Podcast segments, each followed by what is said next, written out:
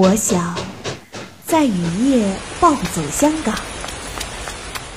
在台湾夜市流连，在日本聆听歌妓。我想去德令哈的铁轨边读一读海子的九月，去撒哈拉沙漠寻找三毛跟荷西踏过的那片沼泽。去伦敦寻找海伦和弗兰克通信的查令街八十四号。如果你愿意和我一起，那就请走过来。你只需要敲敲门。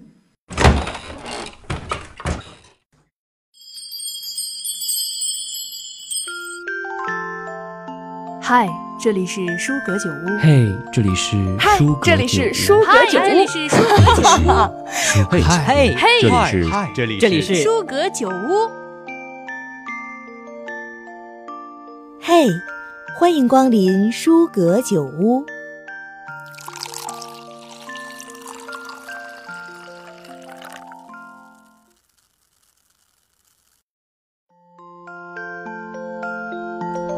作家三毛曾经说过这样一段话，他说：“读书多了，容颜自然改变。你读过的书虽然已经是过往云烟，但是书里的内容早已融化在心。”大家好，这里是舒格酒屋，我是今天的讲述人嘟嘟。酒已经温好，那么你的故事呢？既然今天是第一次和大家见面，那我们就先来聊聊天，彼此的熟悉一下。刚开始想“舒格酒屋”这个名字的时候，真的是让我很纠结。也有很多的人问我说：“哎，为什么你会起这样一个名字啊？书和酒，你是怎么想的要把它们两个放在一起呢？”其实我很理解这样的疑惑，因为一想到书呢，很多人的第一反应就是茶呀、咖啡呀这样的一些书伴侣，对吧？但是我就在想啊，为什么书就一定要和那些比较文艺呀、安静啊，甚至有着一点儿孤寂和伤感的氛围联系在一起，被束缚住呢？我觉得我们喜欢看书的人，也同样可以潇潇洒洒的呀。酒，它有醇香，有悠久情感的那种底蕴，也有着那种刚烈不羁的那样的性格，就像我们每一个人一样，一动一静一刚烈。那书和酒这样的搭配呢，也是淋漓尽致的将它们展示了出来。在宣传的文案当中呢，我写下了这样一段文字。我说，其实读书类的节目它本身就是一个小众的节目，我也做好了一切的思想准备哈。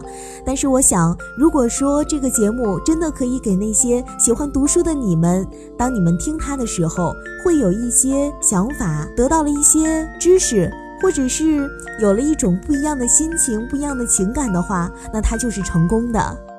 其实我们总是在说呀，生命的长短是有限的，我们要挖掘其深度，怎么怎么样的。我觉得看书真的就是一个最简单的方法，因为不管我们愿不愿意承认，我们所最能了解的就是自己呀，我们所最能去欣赏到的沿途的风景，也只是自己活出来的这一种方式而已。但是看书就不一样了，你可以通过文字，可以通过那些作者想要展示给我们的内容，去和他们进行沟通，而不用在乎什么时间或者是空间的一些束缚。我们可以在过我们自己的生活轨道的同时，去看一看别人的生活轨迹，去了解一下他们的所见所闻。其实这样一想，看书就立刻变得有意思了起来。可能你的这个想法，你身边的人没有办法了解。可是就那么一瞬间，就那么机缘巧合的情况下，你看到了一段文字，心里的那种朦胧的一些想法，突然之间变得实际起来，那种悸动，那种不言而喻、不谋而合的感觉，真的是太棒了。提到读书的地方哈，我觉得每一个喜欢读书的人心里面总会想象那么一个天地，一个属于自己读书的天地。也许它就像是我们宣传音频中采访的同学说的那样，有一串风铃，有一些毛绒玩具，有一张非常柔软的、非常舒服的大沙发，或者是空气当中飘着淡淡的檀木的香味，或者真的就像是我们书阁酒屋这个名字一样，有一群志同道合的朋友在一起把酒言欢、谈天说地，想一想就觉得那个画面很畅快。有一位朋友叫做孤独的人是可耻的，给我们留言说。既然书阁酒屋这个全新的看书的节目已经全面的改版了，那么可不可以组织一些线下的活动？我们聚在一起聊聊天、读读书、拼拼酒。看到这一段留言文字的时候，我激动了很久。真的有一种眼前一亮，然后热血沸腾的感觉。如果说到后来这个节目真的可以帮助大家在日常生活当中也可以找到知己的话，找到所谓的志同道合的人的话，那就是我们荣幸至极的一件事情。毕竟情谊至此，方能酣畅淋漓。好了，各位好汉，屋外凉，让我们进屋坐下，慢慢聊。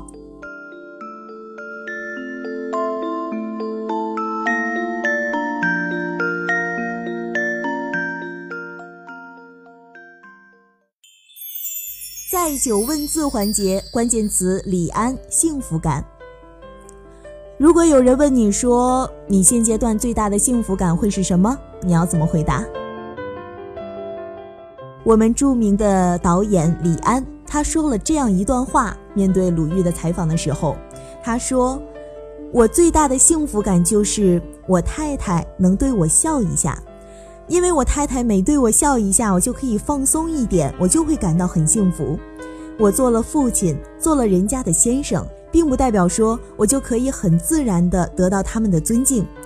你要到达某一个标准，因为这个就是让我不懈怠的一个原因。听到这样一番话的时候，让我的触动很大。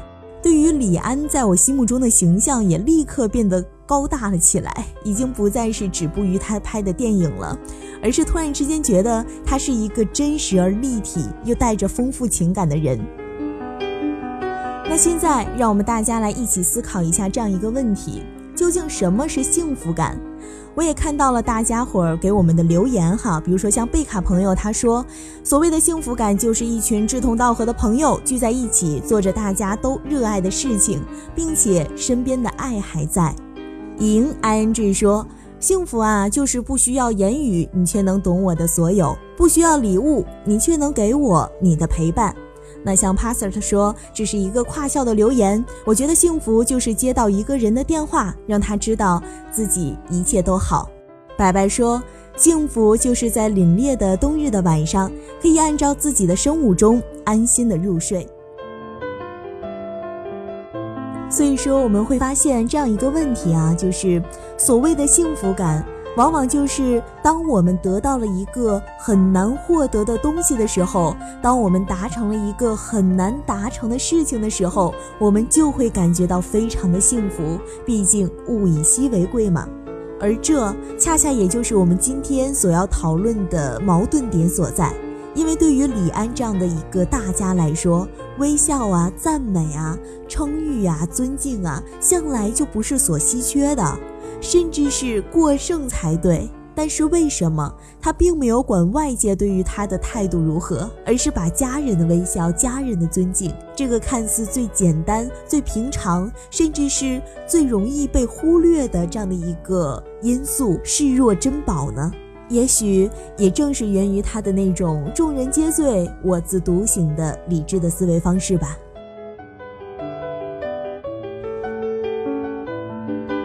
那句“我做了父亲，做了人家的先生”，并不意味着我可以自然而然地得到他们的爱戴，得到他们的尊敬，而这就是让我不懈怠并且不断往前努力的一个动力之一。让我感动的同时，也思考了很多。电影《驴得水》中有一句极具有讽刺意味的台词，叫做“做大事要不拘小节”。那和这句话相比，我更信奉的是“不扫庭院，何以扫天下”呢？我们往往总是把好的脾气、好的涵养留给了外人，却忽略了身边的家人，却没有想过，其实家人对于我们的一些评价、一些建议，往往才是没有经过任何包装的真实，往往才是最中肯的一个评定。李安这样的大家，他就没有被外面的那些赞美所迷了眼睛。而是竭尽所能的去保持真实的自己，而他也明白自己能否保持成功，没有随外界的改变而改变的一个衡量标准，就是身边的家人。家人的爱是情理之中的事情，但绝对不是理所当然。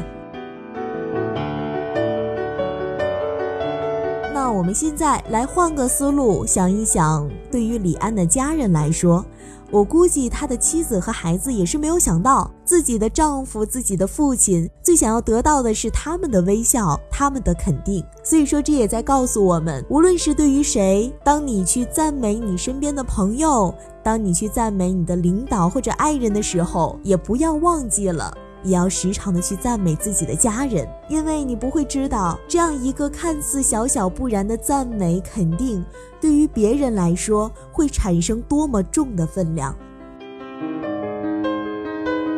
毕淑敏呢，曾经提出了一个这样的构想，我们也可以一起想象一下，就是随便的在自己的团队当中，甚至是在一个人面前，很认真的说“我很重要”这句话。无关于开玩笑，无关于调侃，就是看着他的眼睛，很自信地告诉他：“没错，我很重要。”那有的同学可能会说：“啊，那这多不好意思呀！再说，哦我有那么重要吗？”的确，我们中国人的骨子里就是含蓄的。但是，面对着现在越来越多的人因为想不开、因为抑郁症等等的原因而选择自愿放弃生命的人来说，面对这个人心脆弱的时代，请大家就变得开朗一点吧。赞美、鼓励、喝彩这些美好的词都不应该隐藏在心里，不是吗？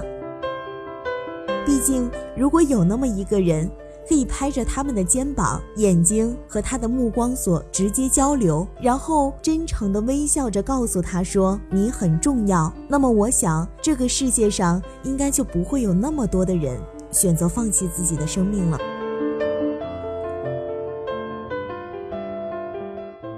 好了，那以上呢就是嘟嘟今天对于李安这一番话的一些思考吧，一些心路历程和大家分享一下。如果说你有什么想法的话，也可以给我们继续留言，然后和嘟嘟一起交流一下，和身边的朋友也交流一下。感谢李安，感谢李安的一番话以及带给我们的温暖的思考。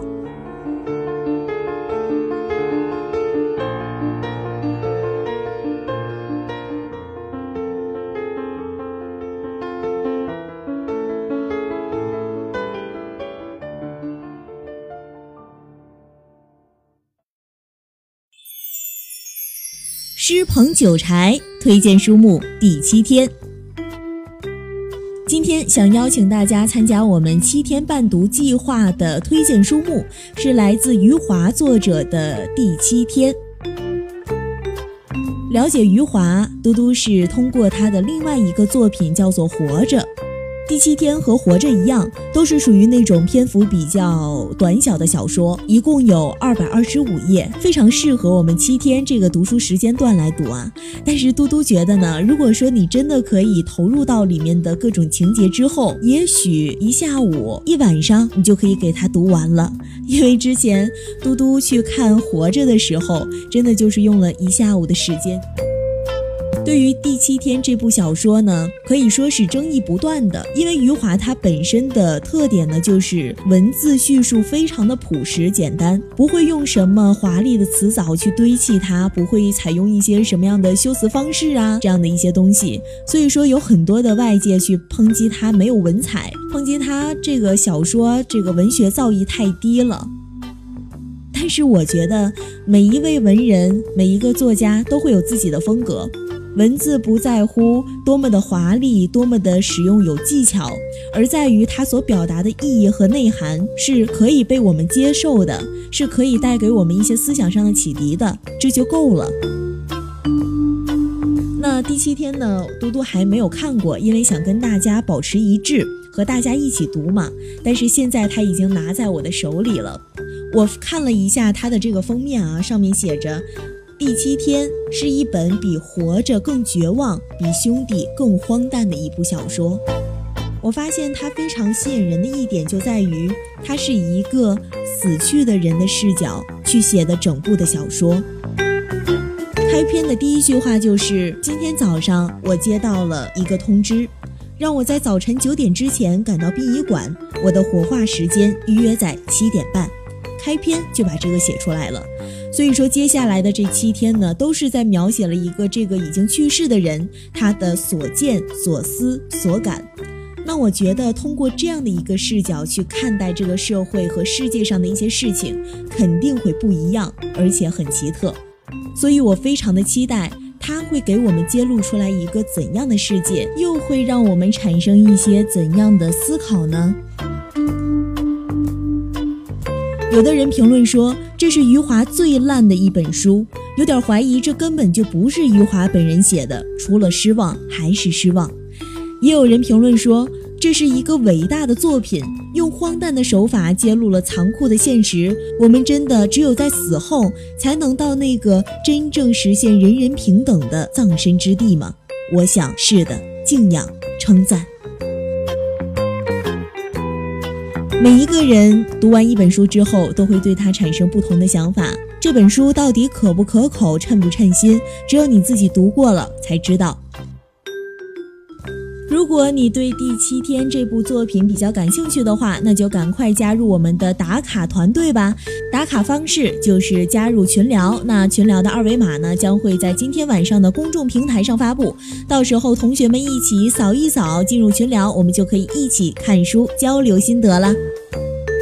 希望我们可以通过这样的一些活动吧，可以让大家读书的过程变得精彩一点。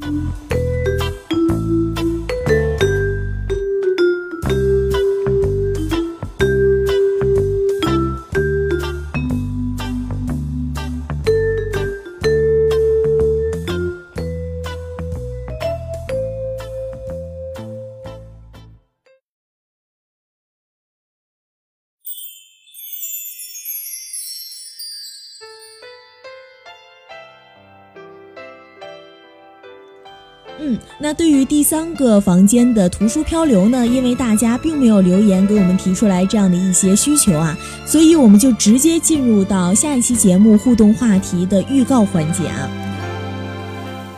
下一期书阁酒屋的预告环节呢是这样的，它是一个小故事，在一次残奥游泳比赛的预选上。没有腿的人选择用手游泳，没有手的人选择用脚游泳，而有一个四肢皆无的人，竟然也走到了这个残奥会的现场，并且呢，他说他可以用自己的耳朵游泳。当所有人都在非常的看好这个用耳朵游泳的人拿到一个什么样的名次的时候，却突然之间发现，在比赛的当天，当比赛结束之后，还没有看到他的身影。结果却在游泳池底下发现了他。原来在比赛的开始，按照比赛的惯例，一个美丽的小姐给他戴上了一个盖住耳朵的泳帽。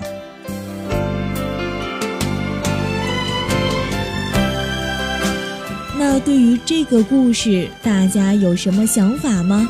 其实这是一个切入点很多的一个小故事啊，来自于毕淑敏老师的一本书。那么下一期节目呢，我们就来听一听毕淑敏老师对此的评价。我也非常的期待，大家可以给我们踊跃的留言，积极的参与到话题讨论当中。